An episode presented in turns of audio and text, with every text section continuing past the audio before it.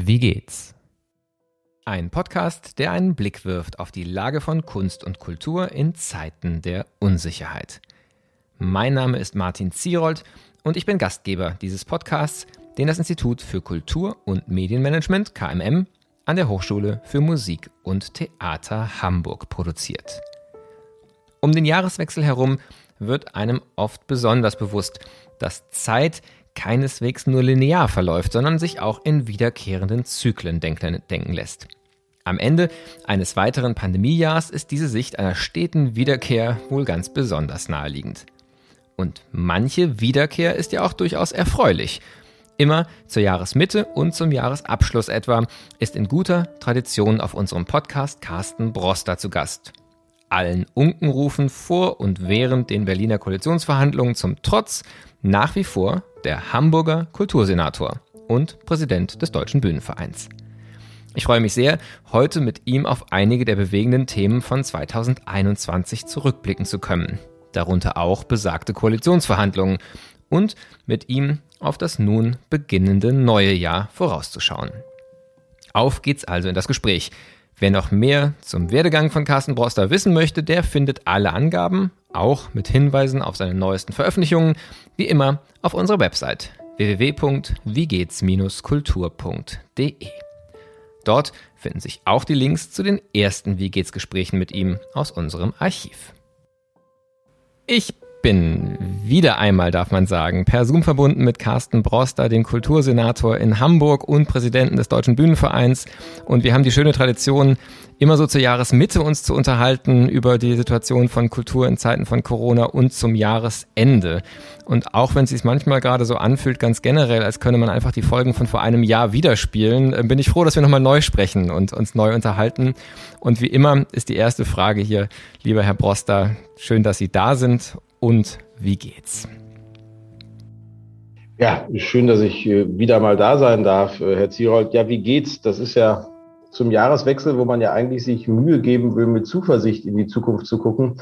In diesem Jahr wieder etwas schwieriger, weil wir natürlich in einer Situation uns befinden, ganz generell, in der wir uns immer noch mit Corona auseinandersetzen müssen und nicht nur mit den Folgen der Bewältigung von Corona, sondern mutmaßlich auch noch eine Zeit lang mit der Bewältigung einer konkreten Pandemiesituation und mit immer noch Beschränkungen für den Kulturbetrieb und äh, dergleichen mehr. Und insofern braucht es schon ein bisschen Kraft, zuversichtlich zu sein in diesen Tagen. Äh, gleichzeitig äh, freut man sich aber natürlich, dass man auch mal ein bisschen durchatmen kann an solch einem Jahreswechsel und überlegen kann, was hat eigentlich funktioniert und was hat nicht funktioniert und das im Dialog miteinander machen zu können, ist eine schöne Gelegenheit. Also immer ein bisschen äh, Positives, noch immer dem Ganzen abgewonnen.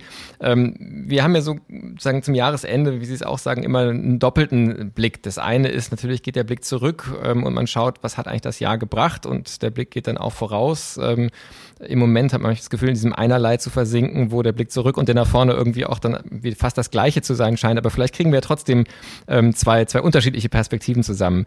Ähm, wenn man mal auf dieses Jahr jetzt nochmal schaut, ähm, Sie sind ja auch Präsident des Bühnenvereins und damit auch theateraffin. Ich habe mich gefragt, wenn dieses Jahr ein Theaterstück wäre, wie wird das wohl heißen?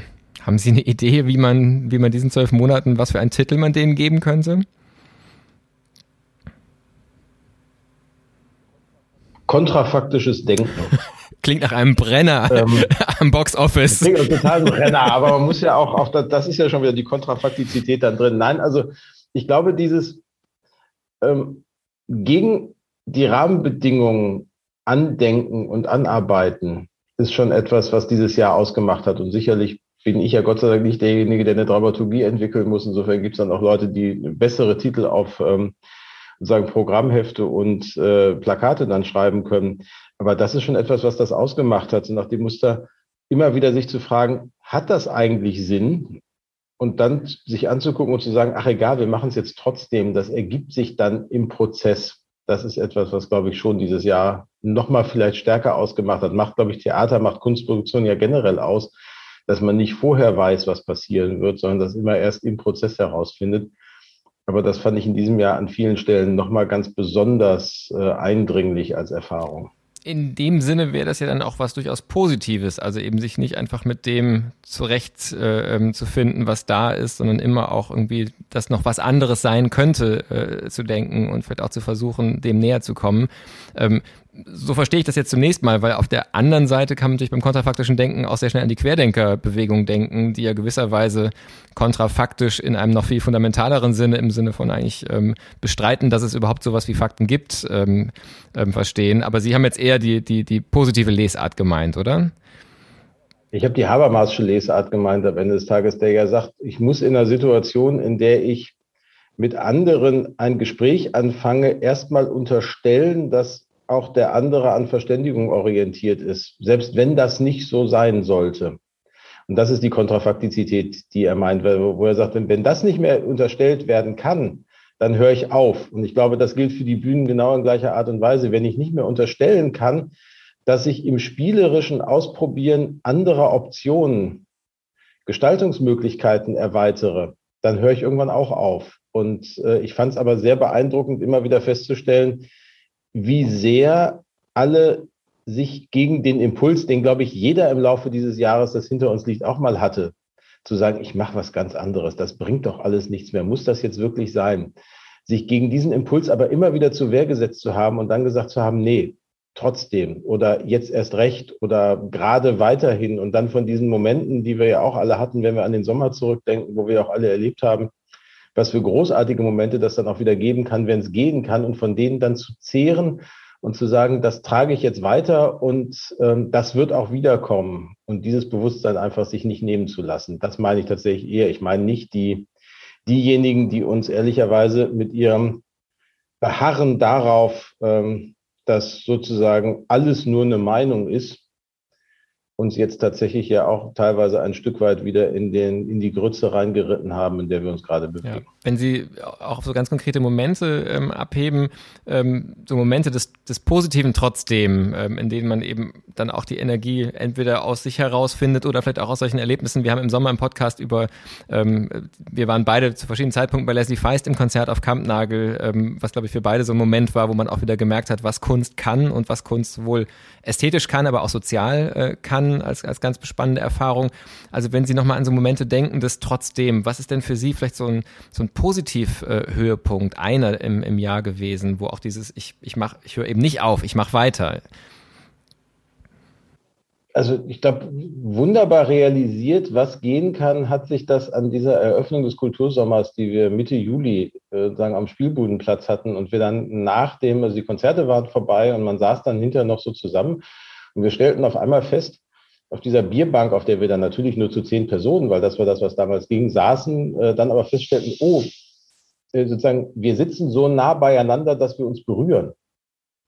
Und das fühlte sich auch gar nicht komisch an nach dem Realisieren, wo man ja zwischendurch schon mal auch sozusagen diese sozialpsychologischen und sozusagen soziologischen Überlegungen hatte, lernen wir eigentlich Nähe oder sind wir jetzt in diesem Abstand dann irgendwie auf Dauer gefangen? Und es, ich fand es schon beeindruckend festzustellen, wie schnell an der Stelle dann auch in einem guten Sinne bestimmte Routinen des Selbstverständlichen sich wieder eingeschliffen haben. Und nach diesem ersten Verdutztsein dann auch normal in Anführungszeichen wurden. Problematischer Begriff, aber sozusagen so weit, dass sie nicht hinterfragt werden mussten, wenn man sie unterstellt gewesen sind. Und das fand ich war schon eine sehr, sozusagen sehr beeindruckende und auch wirklich sehr beruhigende Erfahrung an der Stelle, dass das wieder gehen kann. Und auch wenn es jetzt gerade wieder anders ist und man sich wieder sozusagen eher stärker darum kümmert, wie sorgt man auch dafür, dass man trotz Impfung und allem auch ein bisschen Distanz zwischen sich und andere bringt, um irgendwie jetzt durch diese letzte Welle zu kommen, ist das, glaube ich, schon etwas, mit dem wir, glaube ich, schon eine gute Zeit noch ähm, sagen, von der man eine gute Zeit noch wird zehren mhm. können. Ähm, was das Jahr ja auch geprägt hat, ähm, ist natürlich der, der Wahlkampf auf Bundesebene. Ähm, auch wenn Sie gerade gesagt haben, so wir sind wieder in so einer Situation Corona, ähm, die gerade auch für die Kunst und Kultur erkennbar mindestens ab Ende des Jahres, also dem Jahreswechsel, vielleicht sogar schon früher auch wieder Schließungen oder zumindest sagen kein Publikum, was ja in vielen Kontexten Schließungen gleichkommt, ähm, vor der Nase haben. Da hat sicherlich die Querdenkerbewegung ähm, einiges zu beigetragen. Es gibt ja auch Stimmen, die sagen, hätten wir keine Bundestagswahl gehabt, wäre wären wir vielleicht auch ein bisschen konsequenter über den Sommer in der Vorbereitung von Impfkampagnen und so weiter gewesen. Das mal dahingestellt, ähm, was auf jeden Fall ähm, sicherlich auch ein prägender Moment dieses Jahres war, war ja, dass wir eine neue Regierung haben, ein Prozess der Regierungsbildung, an dem Sie ja auch beteiligt waren. Sie haben sich im Vorfeld im Wahlkampf ja auch ähm, sehr pontiert geäußert mit kulturpolitischen Statements, auch einige Ideen für das, was eine neue Regierung tun soll, geäußert, saßen dann mit am Verhandlungstisch.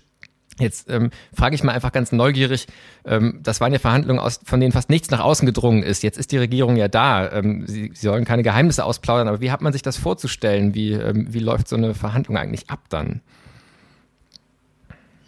Läuft so eine Verhandlung ab? Also tatsächlich in dem Fall von einem sehr positiven gemeinsamen Geist geprägt. Das fand ich schon sehr, sehr beeindruckend. Also vor vier Jahren oder dreieinhalb Jahren, als wir die letzte große Koalition verhandelt haben, da durfte ich ja auch die SPD-Verhandlungsgruppe im Kultur- und Medienbereich leiten. Da war das noch sehr anstrengend, weil wir im Kern ja vorher vom Bundespräsidenten ein Stück weit fast an den Verhandlungstisch gezwungen wurden. Die SPD wollte ja nicht nochmal in die große Koalition, sondern war schon der Meinung nach diesem Wahlergebnis eigentlich gehört, wir sind jetzt mal vier Jahre sich sammeln und neu aufstellen eine ganz sinnvolle Variante. Und äh, das Gefühl, dass das nicht zwingend in einer GroKo nochmal funktioniert, war damals ja sehr gegeben. Und dann mussten wir doch verhandeln. Und es war eher von einem ziemlichen Misstrauen geprägt und von einem ziemlichen Gucken, dass man die Spielräume des jeweils anderen nicht zu groß werden lässt, während es diesmal schon so eine ganz grundsätzliche Situation war, in der man deutlich das Gefühl hatte, alle miteinander wollen was und wollen auch gemeinsam was nach vorne entwickeln und dass dann am Ende tatsächlich der Begriff Fortschritt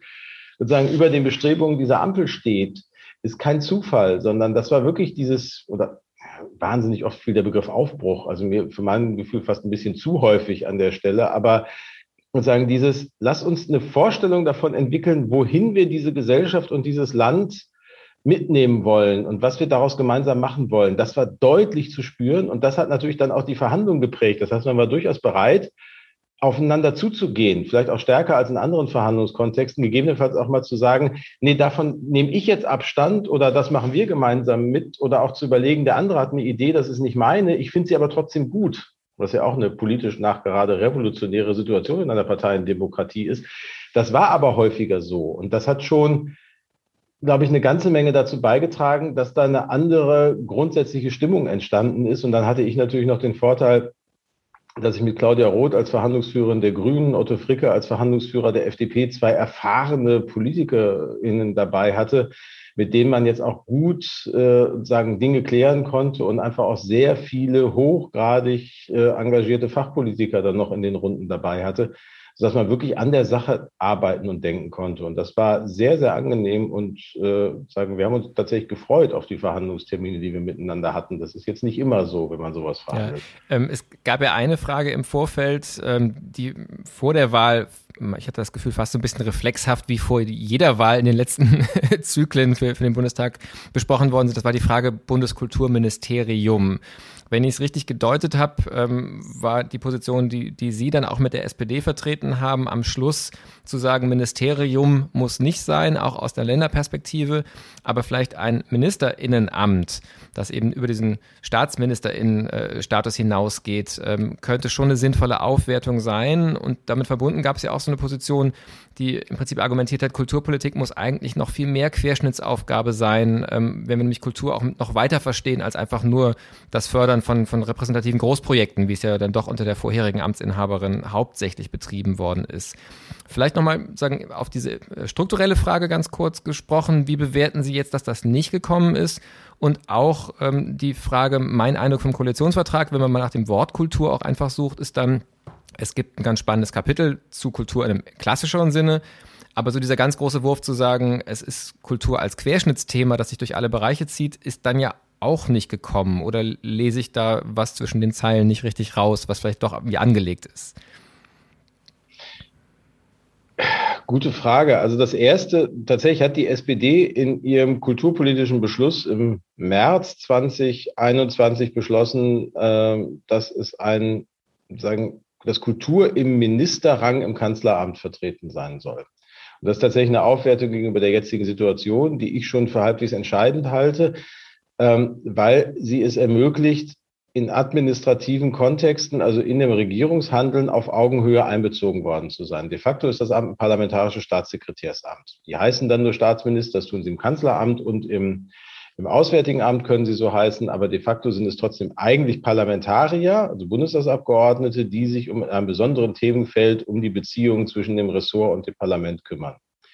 Und dann gibt es eine Sondersituation im Bundeskanzleramt, wo man dann gesagt hat, äh, wegen Michael Naumann damals 98, der als erster Beauftragter für Kultur und Medien ins Kanzleramt kam, der ja auch kein Abgeordneter war, da dürfen es auch nicht Abgeordnete sein. Aber als Nicht-Abgeordneter hat man weder die administrative Macht, weil man kein ordentlicher Minister ist, noch hat man die parlamentarische Verankerung, die man braucht, um dann darüber vielleicht ersatzhaft so ein bisschen was wie Netzwerke und Macht in Anschlag zu nehmen. Das war vielleicht am Anfang bei Naumann und bei Niederrümelin auch noch nicht so dramatisch von Bedeutung, weil das Amt da stark diskursiv angelegt gewesen ist, also als letztlich ja so eine Art Chefintellektueller der Bundesrepublik. Das war ja fast so ein bisschen die Idee, die Gerhard Schröder da auch mit verbunden hatte. Da soll jemand dann auch die großen Debatten und Diskurse des Landes mitprägen. Und das Amt hat sich in den letzten 16 Jahren ja schon in vielen Bereichen einfach zu einem klassischen, harten, auch sozusagen Politikrahmenbedingungen und Förderbedingungen gestaltenden Politikzusammenhang verfestigt, der auch dann eben klassisches politisches Handwerk bedarf.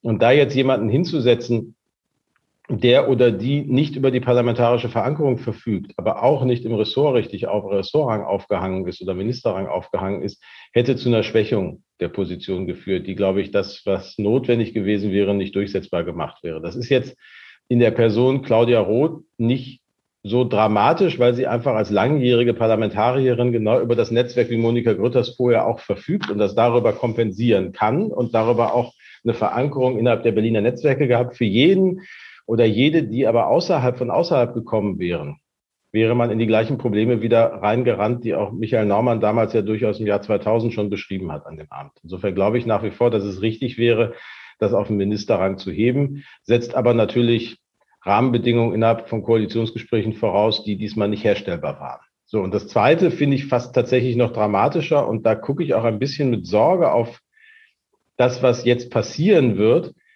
im, tatsächlich in dem Gehalt dessen, was im Koalitionsvertrag drinsteht, steht eigentlich alles Relevante drin, was man in den verschiedenen Bereichen machen muss. Aber sie sind natürlich ziemlich auseinandergezogen und eigentlich sogar noch weiter als in der letzten Koalition, weil man ja einen guten Teil der Digitalregulierung ja sogar noch in das neue Ressort für Digitales und Verkehr geschoben hat, was bisher im Wirtschaftsressort war. Das heißt, eigentlich müssen sich jetzt um bestimmte Bereiche der Gestaltung digitaler kreativer Märkte in Europa der Verkehrsminister, der Wirtschaftsminister und BKM im Kanzleramt verständigen. Das wird nicht leichter gehen. Also ich sehe es ja schon, wie es ist. In Hamburg haben wir das in einer Behörde, in der Kulturbehörde bei uns alles, weil wir für die Kreativwirtschaft gesamthaft mit zuständig sind. Und ich sehe ja, welche Schnittstellen wir schon intern auf Landesebene dort zu bewältigen haben das auf Bundesebene über Ressortgrenzen hinweg trotzdem zu einer kohärenten Position zu formen, wird sicherlich herausfordernder, als wenn man gesagt hätte, man will genau diese Bereiche von Kultur und Kreativwirtschaft, weil es eben nicht nur um Förderung geht, sondern tatsächlich um Gestaltung von Rahmenbedingungen auch gesamthaft betrachten und das am Idealfall auch im internationalen, damit auch mindestens im europäischen Raum. Das wird anstrengend werden. Und ich hoffe sehr, dass das gelingt, setzt aber sehr viel guten Willen aller Beteiligten voraus und sehr viel Koordinierungs- und Abstimmungs Erfordernisse, die man hätte bereinigen können, wenn man das sozusagen vorher hätte arrondieren können innerhalb der Zuständigkeiten. Vielleicht passiert das noch im Regierungshandeln, im Vollzug. Momentan sieht es aber vergleichsweise disparat aus. Da die in der Sache alle an einen Koalitionsvertrag gebunden sind, der, in dem vernünftige Sachen drinstehen, ist die Wahrscheinlichkeit, dass das gut geht, durchaus vorhanden. Aber ich glaube, der Ressourceneinsatz, den man dafür braucht und die Nerven, die alle Beteiligten dafür behalten müssen, könnten nicht unerheblich mhm. sein. Ist ja auch was, was man aus den Ländern durchaus auch immer wieder hört, wo das nicht in einer Hand liegt wie bei Ihnen, wo alleine nur der Bereich, sagen wir, geförderte öffentliche, in Anführungszeichen Hochkultur ähm, und Kreativwirtschaft an zwei verschiedenen Stellen sind, dass das alleine schon ähm, oft zu unglaublichen, ähm, entweder ja, mindestens mehr Aufwand in der Kommunikation führt, manchmal aber auch einfach zum, zum ähm, Verschenken von, von sagen wir, Synergiemöglichkeiten, die es zwischen den Bereichen ja auch durchaus geben könnte, ähm, die aber dann nicht passieren. Insofern, wenn das jetzt drei Ressorts sind, ähm, ist es gut vorstellbar, dass es nochmal herausfordernder ist. Ja, wir hatten irgendwann mal die Situation in der Kulturministerkonferenz, ähm, da hatte Monika Grütters gerade äh, angefangen zu überlegen, dass sie einen Verlagspreis einführen möchte des Bundes. Und da fingen einige Länder an, sich furchtbar darüber aufzuregen, weil sie aus den Kulturverwaltungen heraus auch einen Verlagspreis hatten und wieso sie denn nichts davon erfahren hätten, dass sie da irgendwie jetzt, dass sowas auf den Weg gebracht worden wäre. Und dann saß Monika Grütters da und sagte, aber ich habe doch alle informiert, was wollt ihr denn? Und meine Arbeitsebene hat doch die zuständigen Ressorts auf Landesebene darüber in Kenntnis gesetzt bis sich dann im Laufe der Sitzung herausstellte, dass ja, der Bund tatsächlich die zuständigen Ressorts auf Landesebene in Kenntnis gesetzt hatte, dass aber in fast allen Fällen formal nach den Kabinettszuständigkeiten die Wirtschaftsressorts sind, weil da die Verlage liegen. Die Schriftsteller liegen zwar bei den Kulturressorts, die Verleger vielleicht auch als Kulturpersönlichkeiten, aber ihre Unternehmen sind Wirtschaftsunternehmen und werden deswegen im Rahmen der wirtschaftlichen Betreuung durch die Wirtschaftsressorts begleitet. Und das führte natürlich schon zu einem wir, leichten Verdutztsein aller Beteiligten im Raum, weil man feststellte, wir sind gar nicht für die Märkte zuständig, um die wir uns eigentlich kümmern wollen. Und wir wissen teilweise gar nicht, was da passiert, weil ein anderes Ressort das auch macht. Und dafür mindestens ein besseres Schnittstellenmanagement, wenn nicht sogar eine bessere Zusammenführung zu sorgen, wäre essentiell tatsächlich. Wenn wir nochmal so ein bisschen bei dem Thema Bundespolitik bleiben ähm, und eben auf diese ganze Legislatur gucken, also gar nicht nur den Jahresausblick, sondern ähm, dann schauen wir ja auf mehrere Jahre. Was ist denn aus Ihrer Sicht das wichtigste Projekt im kulturpolitischen Bereich, ähm, was diese neue Bundesregierung auf den Weg bringen will und sollte? Also ich glaube schon, dass das Wichtigste, was jetzt auch sagen, im Nachhall der Pandemie sehr bedeutsam werden wird, ist die Frage der sozialen Absicherung von Solo-Selbstständigen und hybrid beschäftigten Künstlerinnen und Künstlern. Das ist schon ein Thema, was auch nicht bei BKM primär liegt, sondern tatsächlich im Arbeits- und Sozialressort. Aber was schon entscheidend dafür ist, sich anzugucken, stimmen eigentlich die Rahmenbedingungen und habe ich die plausible soziale Sicherheit, mich auf einen solchen Lebensweg und Karrierepfad überhaupt zu begeben und werde ich aufgefangen, wenn es mal schief geht zwischendurch oder wenn ich mal nicht kann was ja in jedem anderen Beruf auch geht. Da haben wir, glaube ich, schon gesehen, dass da dramatische Lücken noch sind, die es zu schließen gilt. Und das Zweite ist schon die Frage, die Sie eben auch schon angesprochen haben. Gelingt es, den Kulturbegriff und das Kulturverständnis zu weiten? Also wollen wir wirklich, dass der Bund perspektivisch nur zuständig ist für sagen, die Leuchtturmprojekte wie das Humboldt-Forum, die Reform der Stiftung Preußischer Kulturbesitz und dergleichen mehr? Oder sagen wir nicht, eigentlich geht es schon darum, mit den Förderinstrumenten des Bundes in den verschiedenen Sparten hinweg auch sowas wie sozusagen Referenzfördermodelle gemeinsam mit den Ländern und den Kommunen zu entwickeln und tatsächlich auch ein Stück weit stärker Innovation in den einzelnen Kulturförderbereichen anzustacheln und das zu verbinden mit einem Blick auch auf die Marktbedingungen, weil ich ja in den seltensten Fällen Kulturförderung ausschließlich entlang des staatlich aufgewendeten Geldes betrachten kann, sondern ja immer auch auf der anderen Seite gucken muss, wie kommt das denn beim Publikum an und wie passen diese beiden Sachen zusammen? Das wird schon ein Thema sein. Und deswegen ist die dritte große Aufgabe, dass es gelingt, dieses Kulturplenum zu einem Erfolg werden zu lassen. Und das ist nicht nur eine Sache, die der Bund machen muss, sondern da sind auch Länder und Kommunen und Zivilgesellschaft in gleicher Art und Weise mit gefordert. Also gelingt es uns wirklich, dass die verschiedenen Akteure, die auf dem kulturpolitischen Feld unterwegs sind, wirklich mal sich zusammensetzen und ernsthaft gemeinsam miteinander verhandeln, wie das, was wir jeweils tun in unseren Verantwortlichkeiten, so aufeinander abgestimmt wird, dass wir den bestmöglichen Effekt erzielen. Da sind wir nämlich grotesk weit von weg in einigen Bereichen. Und das kann sich eigentlich ein so schwach ausfinanziertes Feld wie die Kulturpolitik gar nicht erlauben, dass wir die wenigen Mittel, die wir haben, auch noch ineffizient und schlecht abgestimmt aufeinander einsetzen, sondern das müssen wir zueinander bringen. Und wenn das gelingt, dann ist hoffentlich endlich ein Stück weit dieses Misstrauen zwischen Bund und Ländern und Kommunen in der Frage, wer ist für was in der Kulturförderung eigentlich zuständig? Länder, die immer das Gefühl haben, der Bund nimmt ihnen schon was dadurch weg, dass BKM überhaupt existiert, die Kommunen, die sich strukturell nicht ausreichend beachtet fühlen, obwohl sie den größten Anteil an Kulturfördermaßnahmen haben. Die Länder, die auch in dem föderalen Geflecht manchmal in, sozusagen in Konkurrenzsituationen zueinander geraten, all diese Themen mal so zu besprechen, dass die Schnittstellen besser funktionieren und man vielleicht auch das Gefühl hat, nee, lass uns das lieber miteinander machen. Da steckt eine echte Chance drin, auch weil in den Koalitionsverhandlungen ja Landes- und Bundespolitiker durchaus ziemlich kohärent zusammengearbeitet haben. Neben mir war ja auch noch Bettina Martin, die Kulturministerin aus äh, Mecklenburg-Vorpommern, mit in der Verhandlungsgruppe für die SPD dann auch noch Heike Raab, die die Medienpolitik für Rheinland-Pfalz verantwortet. Also wir hatten sozusagen Länderpolitiken für die FDP auch ein Landtagsabgeordneter aus, aus Nordrhein-Westfalen, also durchaus die Länderperspektive aktiv mit dabei. Und das ist schon für die Grünen übrigens Theresia Bauer, die baden-württembergische Kulturministerin. Also insofern überall auch diese Perspektive mit in die Verhandlungen hineinzuholen und einfach klarzumachen, das geht in dem Feld nicht, wenn der Bund nur alleine überlegt, was er macht, sondern wenn man das wirklich dialogisch anders aufsetzt. Das ist, wenn das gelingt, glaube ich, das Größte, was gelingt. Also wenn Sie sagen, der, das Ziel müsste sein, die knappen Mittel, die es in dem Bereich gibt, einfach noch besser ähm, miteinander abzustimmen und ähm, die Aktivitäten auch besser abzustimmen. Ähm, das ist ja erstmal ein sehr, sehr großes Ziel, ähm, vor allen Dingen, weil Sie ja auch andeuten, dass die Ausgangslage da sehr, sehr viel Luft noch nach oben lässt. Was wäre denn ein konkreter erster Schritt? Was würden Sie sagen, wäre was, was vielleicht im nächsten Jahr passieren könnte, dass dem schon mal einen Schritt näher kommt? Naja, also das Instrument, das wir beschreiben, ist ja das Plenum der Kultur. Das sozusagen klingt so ein bisschen abstrakt. Das heißt schon, dass es einen, tatsächlich einen Prozess des gemeinsamen Arbeitens an diesen Schnittstellen geben soll. Das halte ich schon für wichtig, dass man das auch macht. Das heißt zum Beispiel, ehrlicherweise, dass wir gucken müssen, ob wir, wenn der Bund ein neues Förderprogramm aufsetzt, nochmal regelhafter und besser und intensiver miteinander gucken, wie sich dieses neue Förderprogramm zu bereits existierenden Länderförderungen verhält. Also wir haben häufig so eine Situation, da existieren Länderförderungen in bestimmten Sparten, die sind als Juryverfahren ausgestattet, dann gibt es die Projektanträge, die laufen in den Ländern, dann, dann tagen die Jurys, die wählen dann die besten Projekte aus, die kriegen dann ihre Förderung. Und dann kommt unter Umständen im Herbst der Bund, weil noch Geld da ist und legt auch ein Förderprogramm auf in der gleichen Sparte. Da steht dann in den Ausführungsbedingungen zum Beispiel drin, dass bereits geförderte Projekte und bereits existierende Projekte nicht antragsfähig sind, sondern nur neue Projekte antragsfähig sind. Das führt dann dazu, dass die von den Landesjurys im Frühjahr abgelehnten Projekte antragsberechtigt sind, die von den Jurys aber im Frühjahr angenommenen Landesprojekte nicht. Und wenn es dann noch dazu kommt, dass unter Umständen das Bundesprogramm besser etatisiert ist als das Landesprogramm, kriegen die im Frühjahr bei den Landesjurys durchgereichten Projekte auf einmal im Herbst beim Bundesprogramm mehr Geld.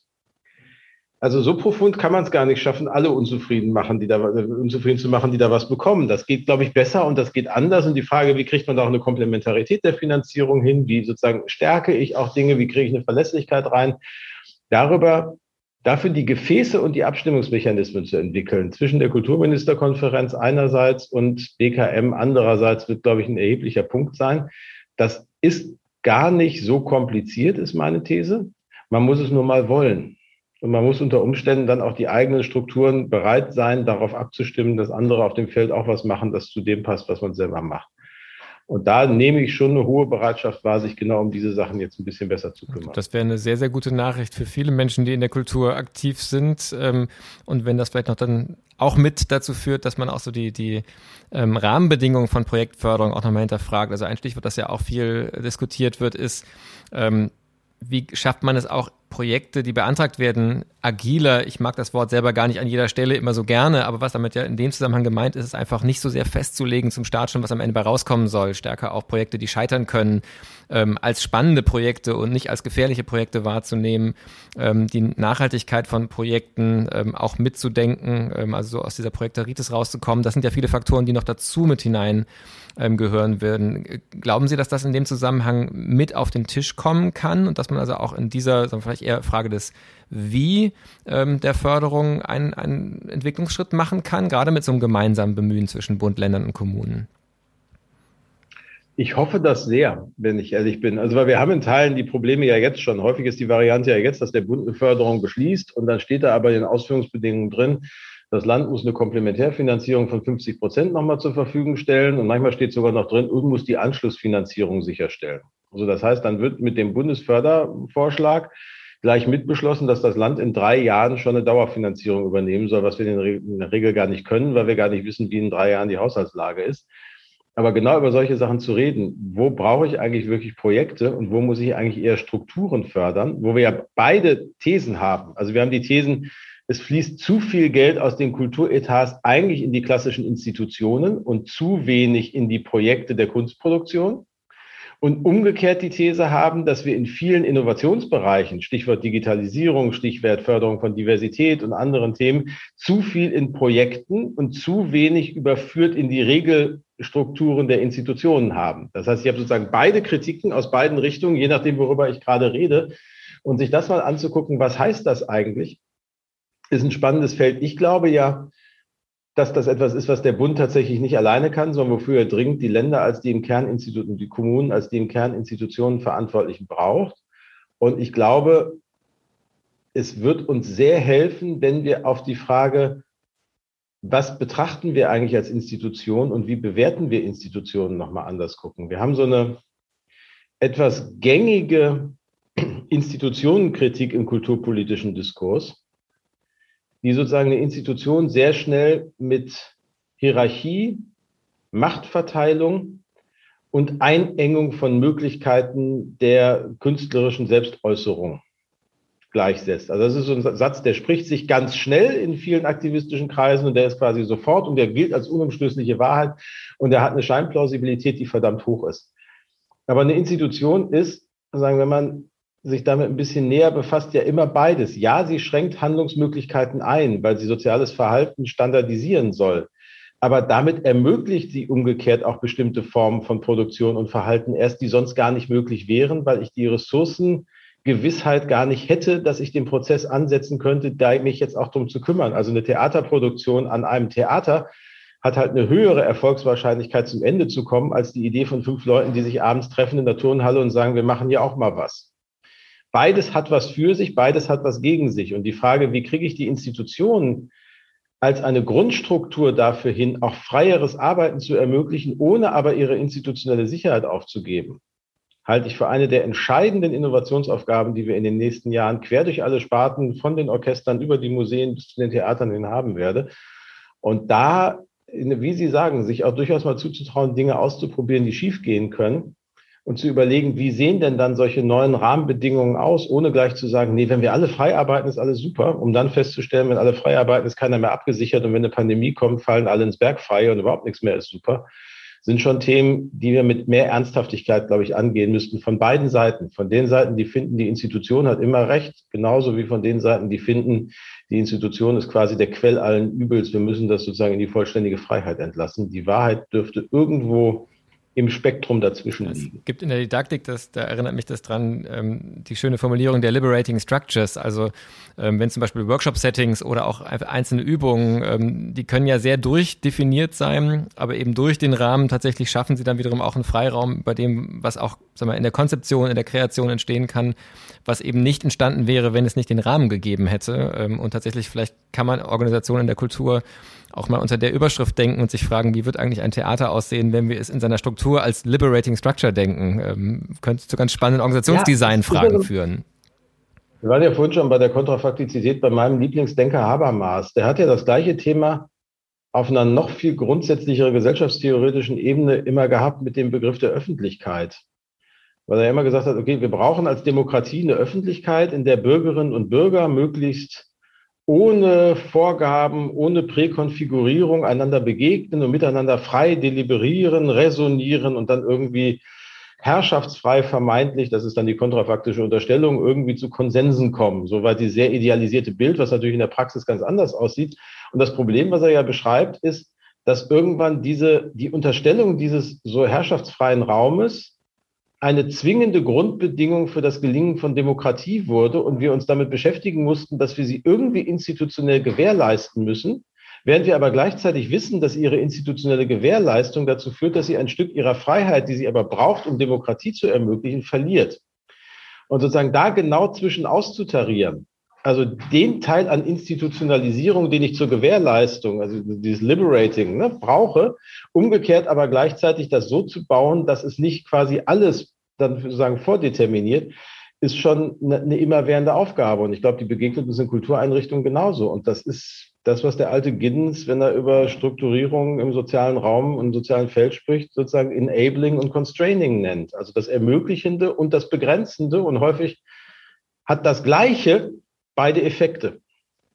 Und ich muss nur wissen, wo welche. Und es wäre schön, wenn wir beide betrachten und nicht immer nur die einen nur den einen und die anderen nur den anderen. Und dann schlagen wir uns drei Tage lang fruchtlos die Köpfe ein und gehen Kopfschütteln auseinander und treffen uns ein Jahr später auf der nächsten Tagung wieder. Das geht, glaube ich, besser. Ja, ich muss dann doch nochmal auch nochmal sagen, einhaken, weil noch eine zweite Assoziation jetzt äh, äh, bei mir kommt zu dem, was Sie gesagt haben. Ähm, nämlich die Frage von Freiheit, die in, in, in diesem Jahr aus meiner Sicht ähm, ja sehr auf die individuelle Ebene ähm, ähm, fokussiert worden ist und so ein, ein Verständnis von sozialer Freiheit oder auch den sozialen Bedingungen von individueller Freiheit ähm, auch in der Corona-Debatte oft sehr kurz gekommen ist. Also man hat das Gefühl, dass gerade diejenigen natürlich sehr viel Gehör bekommen, die sagen, hier werden Freiheitsrechte eingeschränkt. Ähm, und andererseits ähm, ein Gedanke, dass es darum geht, auch mal individuelle Freiheit hintanzustellen, ja auch nicht komplett um so etwas wie gesellschaftliches Leben perspektivisch überhaupt wieder zu ermöglichen oder auch in bestimmten gesellschaftlichen Infrastrukturen das Arbeiten weiter möglich zu machen. Ähm, das hat dann vielleicht nicht so viel Gehör bekommen, jedenfalls nicht unter dieser Überschrift von, dass das auch eine Form von Freiheit ist oder ein Aspekt von Freiheit ist. Ähm, das stelle ich mir nach einem Thema vor, was sich vielleicht auch zwischen SPD und FDP sehr unterschiedlich diskutieren lässt, auch bei Koalitionsverhandlungen. Ähm, können Sie da so eine Einschätzung zu geben? Ähm, ist, ist, ist das überhaupt eine Ebene, auf der man dann spricht? Und wie, wie sehen Sie auch die Kompatibilität von solchen sehr individualistischen Freiheitsverständnissen, vielleicht eher eben auch das gesellschaftlich-soziale mitdenkenden Freiheitsbegriffen, wie sie ja der Sozialdemokratie erstmal näher stehen würden? Unterstelle ich jetzt mal. wir, wir unterstellen Sie völlig richtig. Also tatsächlich, also ich finde das beste Beispiel für den Umstand, den Sie gerade beschreiben, ist ja die aktuelle Debatte darüber, ob und wie man gegebenenfalls eine allgemeine Impfpflicht gegen Covid-19 etabliert. Weil natürlich sind diejenigen, die dagegen sind, führen, wie Sie sagen, das individuelle Recht, sich nicht impfen lassen zu müssen an, während diejenigen, die ähm, sozusagen dafür sind, aus meiner Sicht noch nicht in ausreichendem Maße, mit der Freiheit einer Gesellschaft ihr öffentliches und kulturelles und soziales Leben auch gemeinschaftlich, gemeinwohlorientiert leben zu können, argumentieren.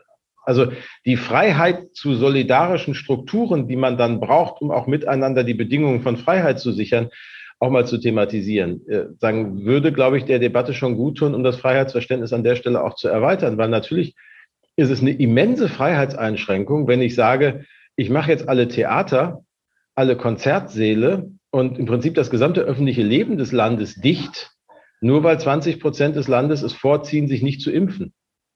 Damit schränke ich die Freiheit einer gesamten Gesellschaft und aller ihrer Bürger in einer erheblichen Art und Weise ein. Und natürlich ist das ein, eine Debatte, die kommt. Man ist jetzt nicht an jeder Stelle politisch sozusagen zwingend sofort auf der Ebene der Interpretation der eigenen Grundwerte. Das, da braucht man dann ein bisschen. Aber natürlich haben wir die Foren dafür auch. Und das werden Themen sein, wo wir aber ja wissen, dass die FDP, die immer stärker sozusagen ein individualliberalistisches Verständnis von Freiheit hatte, ja trotzdem über mehr als ein Jahrzehnt hinweg in den 70er Jahren hinweg mit einer SPD, die damals eher noch kollektivistischer unterwegs war, als sie das momentan ist, ähm, zu, zu guten Kompromissen gekommen ist und auch zu guten gemeinsamen Vorstellungen gekommen ist. Und manchmal kann ja auch, das will ich im Umkehrschluss dann auch sagen, die Individualorientierung der FDP in ihrem klassischen Liberalismus ein wertvolles Korrektiv sein, weil, also ich arbeite jetzt nur für den Staat, ich will aber schon gestehen, dass ich so das ein oder andere Mal in den letzten anderthalb Jahren durchaus auch ein Unbehagen bekommen habe gegenüber der Selbstverständlichkeit, mit der wir aus staatlichen Institutionen heraus meinten zu wissen, was jetzt das Beste ist, was wir per Beschluss für Gesellschaft organisieren müssen. Da politische Kräfte zu haben, die durchaus die Frage stellen, können wir da nochmal drüber reden? Gibt es vielleicht auch andere Wege, die freiheitsschonender sind? Finde ich legitim und führt noch nicht zwingend zum Querdenken. Das ist nochmal eine ganz andere Nummer an der Stelle. Da müssen wir auch aufpassen, dass wir das jetzt nicht in der, sozusagen in der Mangel an Differenzierung und dem Pauschalieren wieder wegpacken. Schwierig wird es da an der Stelle, wo Menschen nicht mehr begreifen, dass die Ausübung ihrer Freiheit die Einschränkung der Freiheit anderer bedeutet. Das ist die Grenze der Freiheit. Und das sozusagen ignorieren diejenigen, die als Querdenker momentan durch unsere Innenstädte laufen.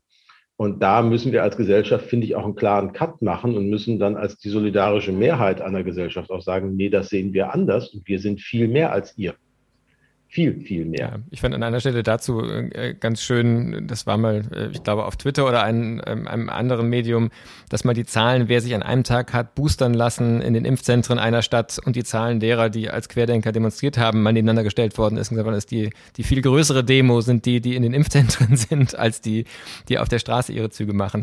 Ich würde gerne noch eine Frage zu den Koalitionsverhandlungen ähm, oder dem Kontext stellen ähm, und dann nochmal sozusagen den Schritt auch wieder stärker ähm, inhaltlich auch wahrscheinlich nochmal anknüpfen anknüpfen an die Themen, die wir gerade hatten, machen. Aber damit wir dann auch das Thema Bundespolitik äh, als explizites Thema ähm, abhaken können für dieses Gespräch, ähm, ist eine Frage natürlich noch ganz naheliegend. Ähm, vor den Koalitionsgesprächen, in den Koalitionsgesprächen sind Sie ganz heiß gehandelt worden als der nächste Kulturminister. Es gab in Zeitungen schon Porträts. Manche Journalisten haben dann danach äh, auch äh, ein bisschen eingestanden, na, war vielleicht dann doch voreilig, in denen Sie im Prinzip schon genau mit, mit diesem Subtext auch vorgestellt worden sind. Ähm, und dann kam ja alles ganz anders. Ähm, ich will jetzt gar nicht so genau wissen, wie die politischen Prozesse waren. Ich frage mich eher, ähm, wie Ihre Perspektive auf den ganzen Prozess waren. Sie haben ja bemerkenswert stillgehalten. Ähm, weder an irgendeiner Stelle gesagt, halt Leute, das ist jetzt verfrüht, ähm, aber ja auch an keiner Stelle eingestimmt und gesagt, ähm, ich, ich stehe hier bereit. So, wie gucken Sie nochmal im Rückblick auch auf diese Zeit und auf diese irgendwie schon skurrile Debatte im Rückblick? Ja, ich meine, gibt ja dieses berühmte Zitat, das Mark Twain zugeschrieben wird. Ich weiß gar nicht, ob es tatsächlich mal gefallen ist von ihm, aber Rumors of my death are greatly exaggerated, als angeblich mal eine sagen, Todesanzeige von ihm erschienen ist. Das, das glaube ich, fasst das Gefühl ein bisschen am besten fast zusammen. Ich war ehrlicherweise fast amüsiert. Äh, besonders putzig war dann ja, dass das, das letzte Porträt erschien ja zwei Tage nachdem klar war, dass ich es nicht werde, weil das dann ja sozusagen sich von den Produktionsläufen überschnitten hatte. Ähm, ich habe mir vorgenommen, ich äußere mich dazu einfach mal gar nicht, weil wenn man anfängt, sich zu äußern, dann können Sie eigentlich nur sagen, nein, ich stehe nicht zur Verfügung. Punkt. So, das, da haben wir, das stimmte in der apodiktischen Form ja nicht. Für mich war immer klar, ich denke, fange überhaupt nur an, darüber nachzudenken, wenn wir die Rahmenbedingungen, über die wir vorhin gesprochen haben, sprich Ministerrang, weil ich eben von außen gekommen wäre und auch eine entsprechende sozusagen Arrondierung der Zuständigkeiten, wenn man darüber reden konnte. Das war in dem Teil, den ich in den Koalitionsverhandlungen zu verantworten habe, nicht Thema der Debatten, weil wir haben nur Inhalte gemacht in dem Feld, das den einzelnen AGs zugewiesen war und der Rest ist dann der kleineren Verhandlungsgruppe gelaufen.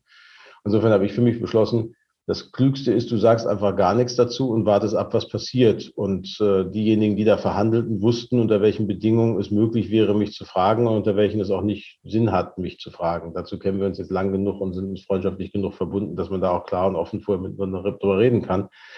Und dann war mir, wurde mir irgendwann zunehmend klarer und auch auf Basis der Gespräche, die ich da geführt habe, dass das jetzt zunehmend unplausibler wird, dass ich das werde. Aber dann habe ich jetzt beschlossen, jetzt sage ich trotzdem nicht irgendwie, mein Platz ist Hamburg, was dann ja so der klischeehafte Satz wäre, den Politiker dann ja irgendwie immer sprechen, sondern jetzt spielen wir das Spiel mal zu Ende und gucken uns mal an, was noch so passiert.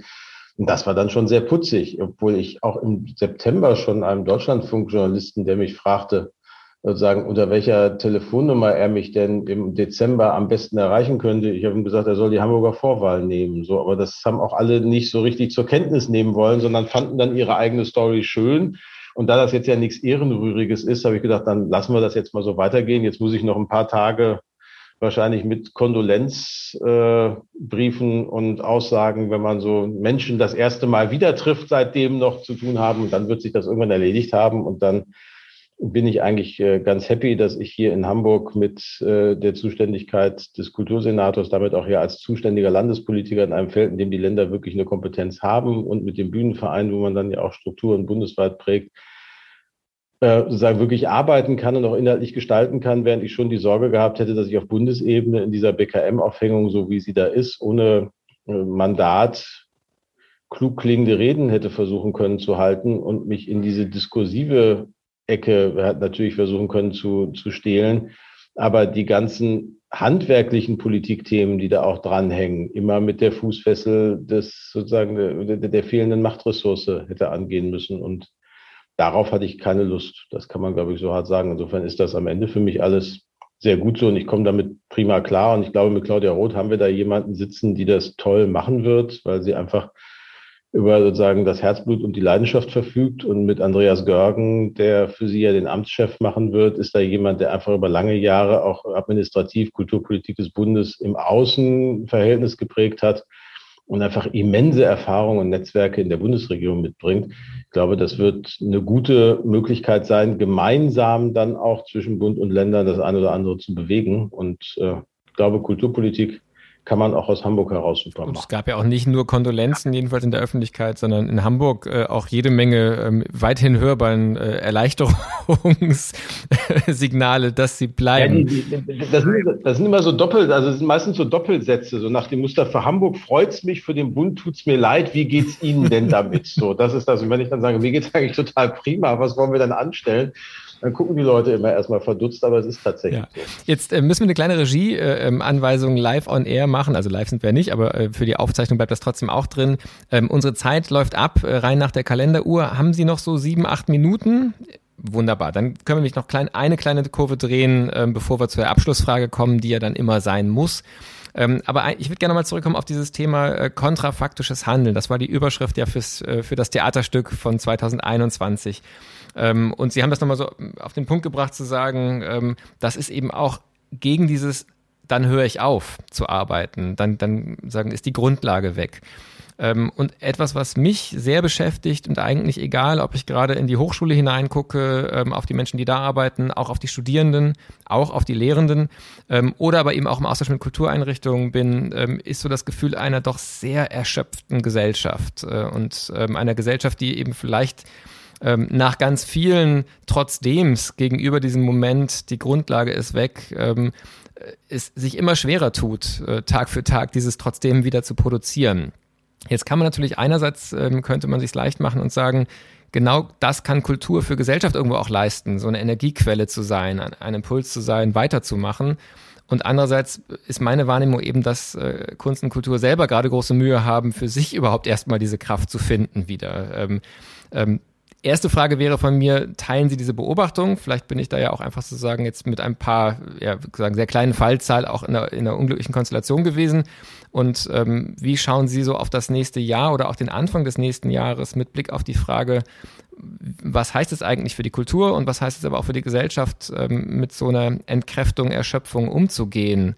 Ähm, das ist ja doch was anderes als vor einem Jahr, was das betrifft. So die Rahmenbedingungen sind ähnlich, aber der, der Energielevel scheint mir ein anderer zu sein gerade. Ja, ich glaube, das darf man auch tatsächlich nicht unterschätzen, was da in der Mentalität los ist. Ich glaube, gesamtgesellschaftlich und ehrlicherweise auch nochmal besonders im Kulturbereich. Ähm, weil tatsächlich, also vor einem Jahr hingen wir ja auch in einem Lockdown. Da war bei den einen die, die, Wut darüber, dass sie eher zugemacht wurden, als die anderen noch nicht verweht. Wut ist ja durchaus etwas, was den Blutdruck nach oben bringt und jetzt das Gegenteil von Lethargie erzeugt. Aber danach kam ja noch Monat um Monat um Monat und es sozusagen zog sich hin und da merkte man auch schon so eine Erschöpfung. Dann kam dieser Sommer, der tatsächlich da eine, sagen wir mal, einen Auftanken gebracht hat und jetzt schleppen wir uns wieder in so eine Situation rein, von der wir tatsächlich noch vor zwei Monaten nicht gesagt hätten, dass die so kommt. Also ja, die Mediziner haben das in Teilen durchaus deutlich vorhergesagt, dass das droht, aber dass wir jetzt nochmal eine derartige, sagen, durch eine neue Mutation geprägte weitere Welle bekommen, das war, das war selbst in den schlimmsten Szenarien damals noch nicht drin, sondern es war mal klar, richtet euch darauf ein, es gibt nochmal Einschränkungen und da müsst ihr nochmal umgehen.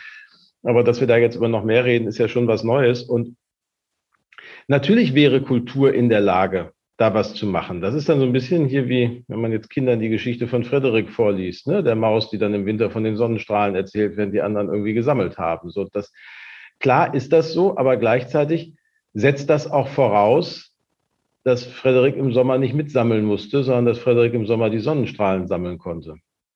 Und diese Räume haben wir als Gesellschaft teilweise in den letzten Monaten auch systematisch zugestellt weil wir selber uns in eine, sagen, einerseits sagen, so, so einen zweckrationalen Pragmatismus geflüchtet haben, der immer wieder in den öffentlichen Debatten sich dadurch zum Ausdruck gebracht hat, dass man Kultur auch immer so als so was Lässliches, ja, ja, das braucht es gerade nicht, ist nicht so wichtig, an den Rand gedrängt hat und damit die Wertschätzung fehlte und damit auch diejenigen, die uns jetzt mit was anderem sozusagen aufladen könnten, das Gefühl bekommen haben, vielleicht wollen die uns ja ganz grundsätzlich gar nicht. Und zum anderen natürlich auch, weil, weil wir uns als Gesellschaft in so eine Form von Dauererregung begeben haben. Also wir lassen ja selbst den, den Eskapismus, den es ja auch braucht, also dieses sich mal dieser Situation entfliehen, gar nicht mehr zu, sondern wenn wir die Nachrichten anmachen, gibt es ein Thema. Und wenn es ein anderes Thema gibt, dann muss das schon eine Weltkatastrophe sein. Dann muss irgendwie Russland vorm Einmarsch in der Ukraine stehen oder was auch immer. Dann kriegen wir vielleicht mal eine Nachricht vor Ablauf von zehn Minuten in den Abendnachrichten zu einem anderen Thema als Corona. Ansonsten gibt es Corona, aber in den seltensten Fällen ja mit echten neuen Erkenntnissen, sondern mit einer sozusagen fast mittelalterlich gebetsmühlenhaften Wiederholung des Immergleichen in kleinen Variationen, die in der Regel sozusagen eine Drehung schlimmer werden, als sie es vorher war. Und das führt natürlich auch zu sagen, zu so einer fast zwangsläufigen Ermüdung, dass man gar nicht mehr genau weiß, was man machen soll. Man wird mit keinen anderen Informationen mehr konfrontiert als damit. Man weiß rational, ich muss mich damit auseinandersetzen, weil es ja irgendwie wichtig ist. Aber ich spüre schon für mich, dass ich mir jetzt die zwölfte Talkshow, in der zwei Politiker, ein Virologe und zwei Journalisten miteinander darüber reden, was Corona mit unserer Gesellschaft macht, nicht mehr angucken kann.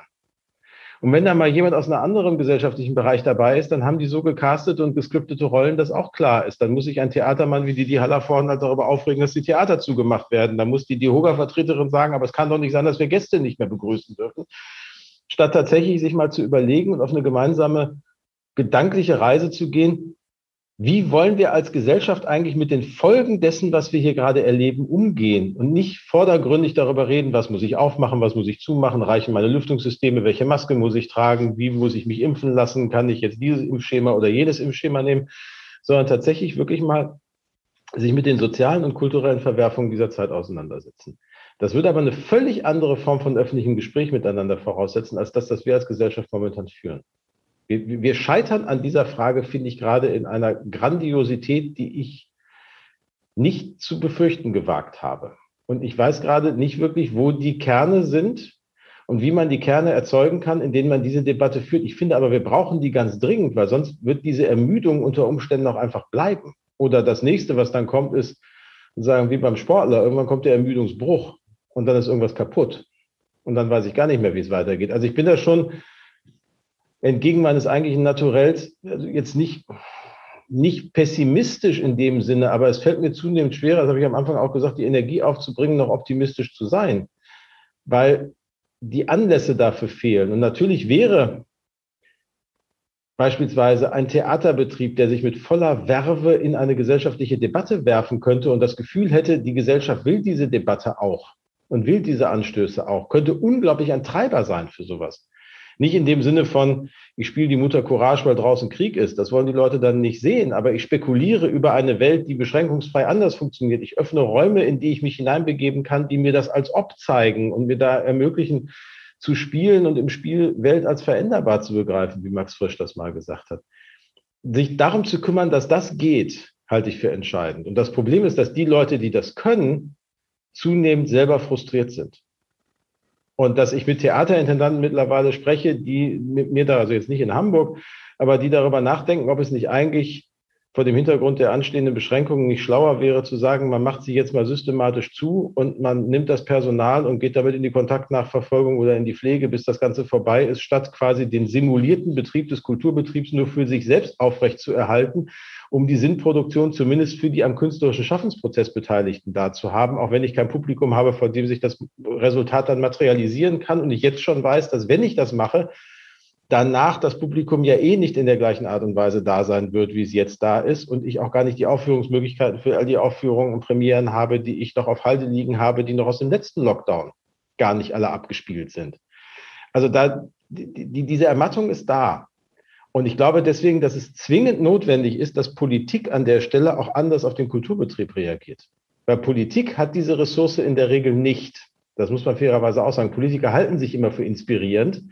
Wir leben aber in aller Regel von der Reproduktion von Gedanken, die andere haben. Und es gibt die wenigsten Politiker und selbst die größten Genies, die wir als Rhetoren vor uns haben, haben diese Gedanken selber entwickelt. Die meisten haben sie auch woanders her. Und wenn wir, wenn wir diese Reservare von Gedanken und von Spekulationen und von anderen Optionen nicht pflegen als Politik und uns darum kümmern, dass die da sind, werden wir auch selber schwächer und trockener und trocknen irgendwann aus. Insofern ist das schon eine ziemlich grundlegende Frage und deswegen ist Politik auch gefordert, sich um Kunst und Kultur zu kümmern. Und zwar gerade jetzt, wo alle glauben, eigentlich geht es nur darum, sich um die Intensivstationen zu kümmern.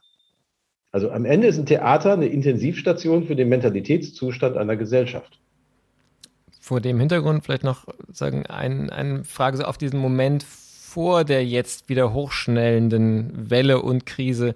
Ähm, mein Eindruck war, dass Kultureinrichtungen nach dem Sommer, und Sie haben das ja auch so beschrieben, so habe ich das auch erlebt, wo es ja schon wieder die Energie gerade wieder eigentlich hochging. Man hat gemerkt, ähm, wenn man Publikum, also es ist unglaublich schwer, die Menschen das erste Mal wieder ins Haus zu kriegen. Aber wenn sie da waren, auch wie Sie es vorhin beschrieben haben, ja auch aus anderen Kontexten, dann greifen bestimmte Rituale wieder. Dann merkt man, dann erst merkt man es, aber dann merkt man auch, was gefehlt hat. Ähm, und das, man kann mit dem Publikum wieder in Beziehung gehen. Und ähm, ich hatte dann aber den Eindruck, als eigentlich schon erkennbar war, dass es im Winter wieder schwieriger werden würde, ähm, ging unglaublich viel Energie darauf, wie in so einem ähm, Schauen äh, auf das alte Trauma, bloß nicht geschlossen zu werden.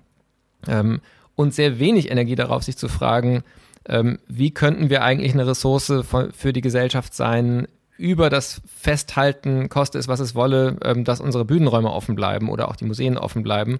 Ähm, was ja gar nicht heißt, nicht trotzdem auch offen bleiben zu können, aber einfach sich auch mit der Frage zu beschäftigen, welche anderen Wege haben wir noch. Da ist so viel vor anderthalb Jahren experimentiert worden und mein Eindruck ist, ähm, von diesen anderthalb Jahren ist eigentlich nur geblieben, das wollen wir auf keinen Fall nochmal ähm, und lasst uns unbedingt offen. Und äh, ich hätte mir ein bisschen mehr gewünscht, zum Beispiel mit der Energie, die es im Spätsommer, Frühherbst gab, solche Debatten loszutreten, wie Sie gerade auch beschrieben haben, auch aus der Kultur heraus. Ähm, aber mein Eindruck war, da war sehr viel Nabelschau auf, ähm, wir waren lang genug zu, lasst uns offen bleiben und, und eben der, der, das eigene diskursive Esprit vor allen Dingen auf dieses Argument zu beziehen. Bin ich dazu ungerecht vielleicht? Ne, weiß ich nicht. Also müsste länger darüber nachdenken, bis zu welchem Grad ich die, die Aussage teile. Ich glaube, da ist ein bisschen was dran. Ich glaube, es hat auch was damit zu tun, muss man fairerweise sagen, dass mancher Elan, der während des ersten Lockdowns 2020 vor allen Dingen, nehmen wir mal auf Beispiel, sagen, mit Blick auf digitale Theaterformen entwickelt worden ist, am Ende auch den Akteuren gezeigt hat, was alles nicht funktioniert und was nur scheinbar funktioniert. Und die Zahl der tatsächlich gelingenden digitalen Formate einer so analogen Kunstform, wie es nun mal Theater dann ja am Ende des Tages ist, hat den einen oder anderen, glaube ich, auch etwas ernüchtert zurückgelassen hinsichtlich der Möglichkeiten des eigenen Betriebes, das zu können. Wir sehen an Beispielen wie Augsburg, wie, wie Dortmund, was dort gehen kann, wenn man da strukturiert über Jahre hinweg daran arbeitet, das aufgebaut hat, die entsprechenden Kompetenzen hat, das auch als eigenen künstlerischen Raum zu begreifen, dann entstehen da spannende Projekte, die funktionieren können. Noch an kleineren Bühnen hat es spannende Projekte gegeben, aber es hat auch vieles gegeben, wo man einfach sagen muss, noch ein Stream ist es dann eben am Ende des Tages auch nicht. Ich glaube, das ist schon das eine, dass dieses Festhalten daran, dass man sagt, eigentlich ist das sich Materialisieren des Kunstwerks in der, Performat in der performativen Darstellung auf der Bühne in leiblicher Kopräsenz mit dem Publikum. Das ist das, worum es im Theater geht.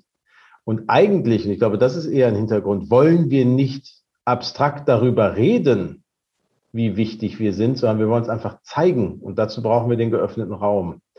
Vielleicht war der eine oder andere zu wundgescheuert, weil er die Sorge hatte, dass man wieder umstandslos als erster dicht gemacht wurde, dass das dann sofort wieder kommt und dass man dann diesen Satz zu häufig und zu schnell gesprochen hat. Das mag durchaus sein. Das nehme ich auch nochmal ins Nachdenken mit, weil das trifft dann ja den Präsidenten des Deutschen Bühnenvereins im Zweifel vielleicht auch.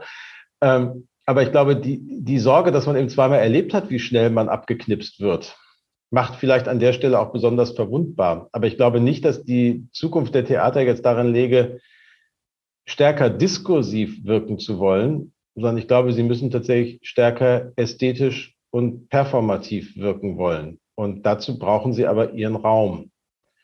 Und die Schwierigkeit, die momentan ja da ist, ist sozusagen, oder dann über den ganzen Herbst darüber, Winter darüber da war, war, dass einerseits die öffentliche Debatte darüber, dass man sich nicht mehr treffen können soll und dass man sozusagen soziale Kontakte vermeiden soll, anfing, gleichzeitig aber die Theater offen sind und jetzt trotzdem sagen müssen, aber wir sind notwendige soziale Kontakte, kommt doch, das ist toll. Das ist natürlich auch eine Kommunikationssituation, die wünschen Sie dem erfahrensten Krisenkommunikator nicht, weil die können Sie gar nicht bestehen. Wird wahrscheinlich auch beim Publikum, das haben ja auch die, die Folgenphasen gezeigt, dann selbst wenn es offen ist, gar nicht so angenommen werden. Vielleicht nur noch ganz kurz als, als Nachgedanke. Ähm, ich habe auch gar nicht so sehr primär an digitale Formate ähm, gedacht, sondern eher tatsächlich diese Experimentierfreude, die man so im Englisch mit Outreach beschreiben würde. Also einfach auch zu schauen, wo kann man noch präsent sein, wo kann man noch anders ähm, tatsächlich sozusagen sich, sich einfach als Ressource verstehen, die in ganz unterschiedlichen Weisen eingesetzt werden kann. Aber das ist ja vielleicht auch ein Gespräch, ähm, über das wir im neuen Jahr dann nochmal weiter sprechen können, wie, welche, welche Chancen sich dann vielleicht auch doch nochmal da aufgetan haben.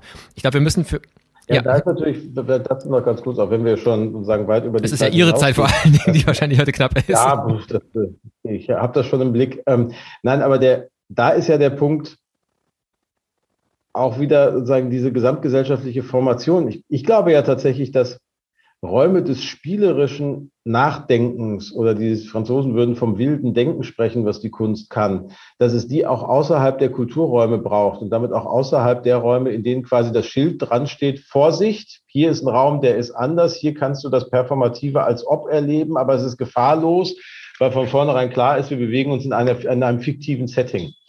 Äh. Und diese Form von sozusagen ästhetischen Brüchen und sozusagen Interventionen auch in Alltagskontexte hineinbringen. Ist natürlich einerseits, glaube ich, schon etwas, was an vielen Stellen auch sagen Menschen in, in der Kunst umtreibt, aber natürlich in einer Situation, in der wir so sehr fokussiert sind darauf, Faktizität und Information und Belastbarkeit von sozusagen Annahmen dann auch zu diskutieren, natürlich sozusagen nochmal mit einem viel größeren Risiko versehen würde, als wenn ich das einfach parallel zu einer Weltwirtschaftskrise mache oder sowas, wo ich dann wie die entsprechenden Kollektive einfach mal sozusagen kapitalistische Produktionsweisen gegen den Strich bürste und Kundinnen und Kunden vormache, in welchen Kontexten sie eigentlich Produkte erwerben.